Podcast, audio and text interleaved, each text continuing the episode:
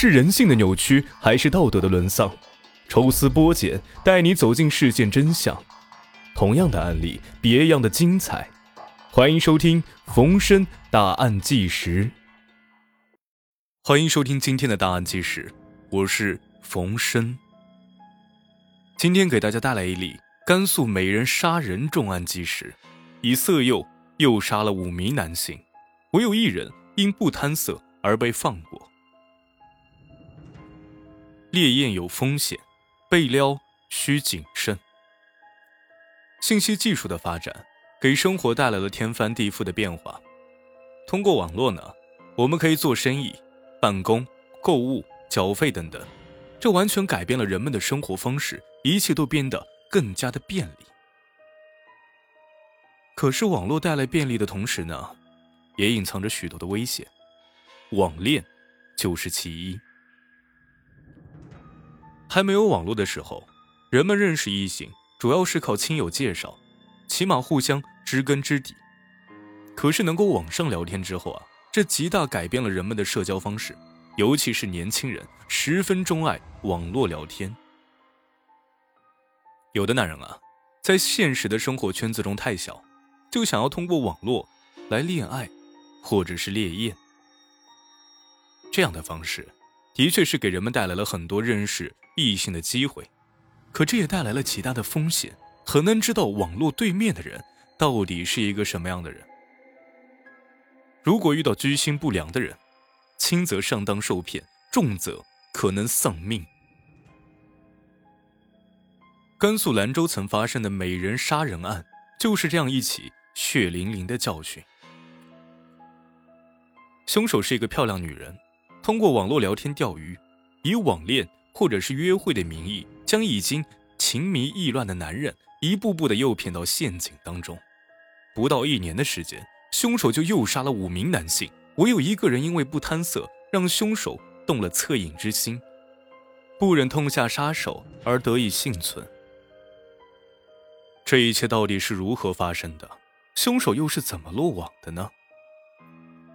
二零零五年十一月十五日。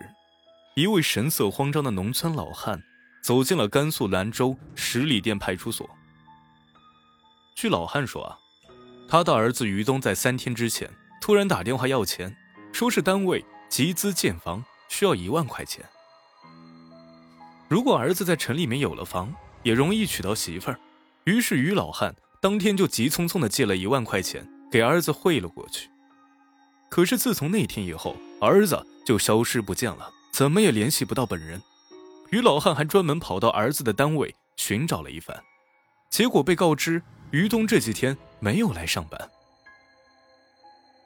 于老汉感到不妙，所以赶紧来报了警，希望办案人员帮忙寻找一下。两个月之后，办案人员在兰州西固区的一个消防井中发现了于东的尸体。于东遇害一案还未侦破。办案人员又接到了一个失踪案报警，报案的人名叫陈桃。据她说啊，自己的丈夫刘晨在二零零六年六月八日凌晨，急忙出门之后呢，就再也没有回来。一位经验丰富的老刑警，没有将这两个不相干的案件分开，而是仔细对比了于东和刘晨的失踪案，又查看了兰州最近发生的失踪案。最终，老刑警认为。这几起男性失踪案的线索有些类似，可以并案处理，而且啊，凶手极有可能是一位女性。办案人员通过调查刘晨的手机通话记录，发现了一个嫌疑号码。不过根据调查，这个号码是在二零零六年五月二十号开通，在六月九号之前就已经停用了。那时候办卡十分不正规。有的根本就不需要身份证就能够办理，而这个号码就是这样，根本查不到任何的身份信息。办案人员只能调取这个号码的通话记录，发现在短暂的几天之内，有两个通话记录非常可疑，一个就是刘晨的，另外一个很可能也是受害者。经过调查，另外一个号码的主人名叫丁宝，比较幸运的是他还活着。办案人员找到丁宝，向其询问了通话的事儿。根据丁宝的交代，那个号码的主人名叫小月，他和小月呢是在网上认识的，两个人根本就不熟悉。丁宝是个大龄单身青年，经常泡在网上，希望遇到一位红颜知己。一次偶然的机会，他在聊天时和小月聊了起来。小月十分善谈，而且善解人意，两个人谈得十分投机。通过视频聊天之后啊。丁宝认为小月完全符合自己的择偶条件，于是抱着试一试的心态提出要和小月见面。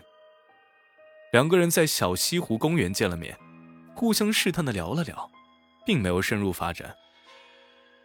第一次见面之后呢，丁宝觉得小月真的不错，本打算呢继续和其约会，找个机会表白。可是从此之后，小月再也没有在聊天室和他聊过。丁宝以为小月是没有看上他，还为此郁闷了一阵。当办案人员告诉他这个小月极有可能是位杀人犯，通过网络聊天寻找目标，丁宝为此吓出了一身的冷汗。他暗自庆幸，幸好啊，自己不是个好色之徒，只是抱着结婚的目的而聊天，而并非一心贪色。所以两个人见面的时候。丁宝没有猴急的想要去占便宜，否则可能就入了他的套。虽然丁宝见过小月，可是他也没能够提供什么有用的线索。小月在聊天室的账号早已弃用，丁宝只记得小月那一天拿着一个联想的手机。与此同时，办案人员通过调查流程的银行卡，发现一男一女在兰州、白银两地的三家银行。分别取出几千元的现金。很明显，嫌疑人是故布疑云，所以在多家银行取款，而且嫌疑人有反侦查意识，取款时将面目遮挡，并且戴着手套，没有留下任何的痕迹。